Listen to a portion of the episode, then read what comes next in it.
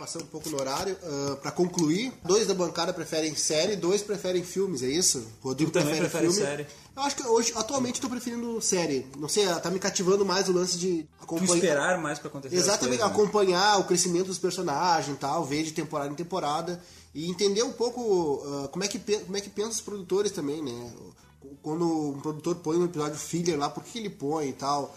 Filme, eu, eu sempre assisti, sempre existe um padrão. E série acaba que eles estão é uma experiência nova esse material, vamos dizer assim, esse serviço de, de séries que está sendo ofertado ultimamente. Não, antigamente não tinha isso. A gente não tinha acesso, né? Não a gente tinha. tinha acesso aos filmes, né? Série, é que tinha acesso àquilo que era comprado, né? Vai ter a Disney Plus agora, que vai ter. Que vai pô, ter várias séries. Uma porrada de séries. Exatamente. Motoqueiro Fantasma, o Soldado Invernal, Falcão. Todos eles é, vão ter séries. A gente tem séries agora, que isso eu reconheço, com qualidade cinematográfica. Assim, Sim, né? isso é bacana. Até com uma assinatura de direção, por exemplo. Até melhor que muitos filmes. É, dependendo. É, alguns filmes sim. É que existem filmes que são fillers também, sim, né? É. Filmes que são as porcarias que a gente pode considerar como filler, que é só pra ganhar dinheiro, é caça-níquel, assim, né? Mas a gente tem séries com assinatura. Por exemplo, a gente tem o House of Cards. House of Cards. House of Cards. Os dois primeiros episódios, quem produz é o David Fincher, né? E daí ele dá a assinatura dele e entrega pro pessoal e continuando, né? Mas como não é mais ele dirigindo, ele tá só produzindo e tudo, daqui a pouco chegou num momento onde ela se perdeu, já não era mais aquilo. Eles tiveram que colocar muito filler, assim, né? E eu acho que as séries elas acabam saindo, assim, elas não conseguem manter uma assinatura, né? A única que não saiu até hoje é Breaking Bad, né? Ela não teve uma queda é, em Breaking momento Bad, nenhum, é, né, cara? Foi, conseguiu ter... Por isso que eu acho que é a melhor série de todos os tempos. assinatura, assim. Até o Better Call Saul Better também Call conseguiu Saul pegar também. aquilo e manter aquela assinatura, assim. Mas o House of Cards se perdeu e eu vejo muito disso em série, assim, né? Que eles, olha, a gente tem que ter bastante produção. Eles entregam para uns caras escrever e dirigir que não tem muito a ver um com o outro e às vezes tu nota isso, né? Mas eu proponho, então vocês se gostam de série, eu proponho uma experiência diferente que é algo que eu faço, assim, entendeu? Diga.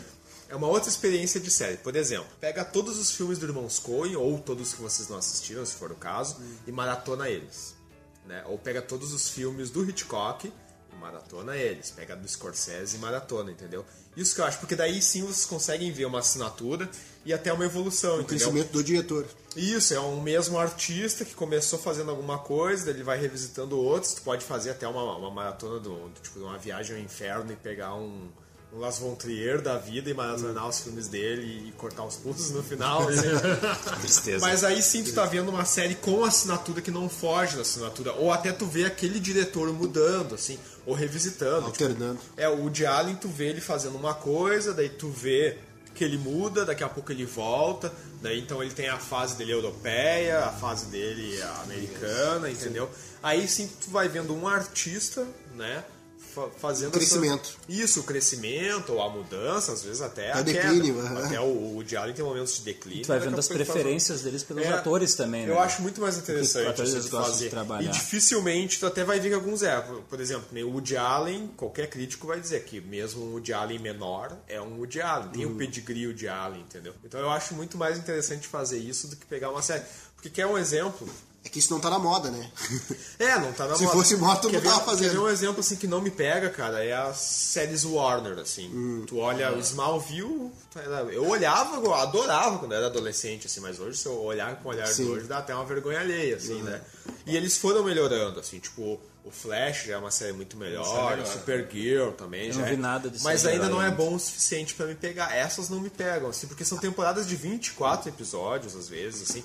E é filler o tempo todo. É que é sabe? série pra TV, né, cara? Eles é, precisam é, encher linguiça ali. É um público né? que não me pega, assim, entendeu? É que esse universo do. do, do, do já te dou a palavra. Esse universo do, do Flash, da Supergirl, é, é feito pela CW. Tem umas séries que estão sendo feitas agora, não sei por qual empresa, só que fizeram Titãs e agora estão fazendo Doom Patrol. Doom Patrol, Sim. que é, o, é a Patrulha do Destino, é muito boa. Eu tô assistindo semanalmente e é muito boa. É, esse não tem episódio filler. Sim. Todo episódio é uma experiência diferente. Inclusive, a Nicasso falou agora há pouco daquela série que tinha o, o aquela série de humor. Ah, Two and a Half Men.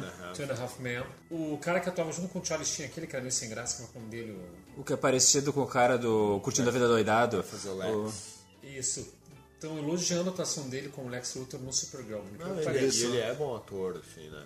É. Ele segurou a série depois que o Charlie Sheen saiu. A série durou quatro temporadas a mais depois da saída do Charlie Sheen, sendo que na última temporada com o Charlie Sheen já tava ruim a atuação do cara, porque o cara tava afundado em bebida e droga, né? E ele segurou as pontas ali, porque o Ashton Kutcher não, não preencheu o buraco. Ele era outro tipo de personagem ali. Sim.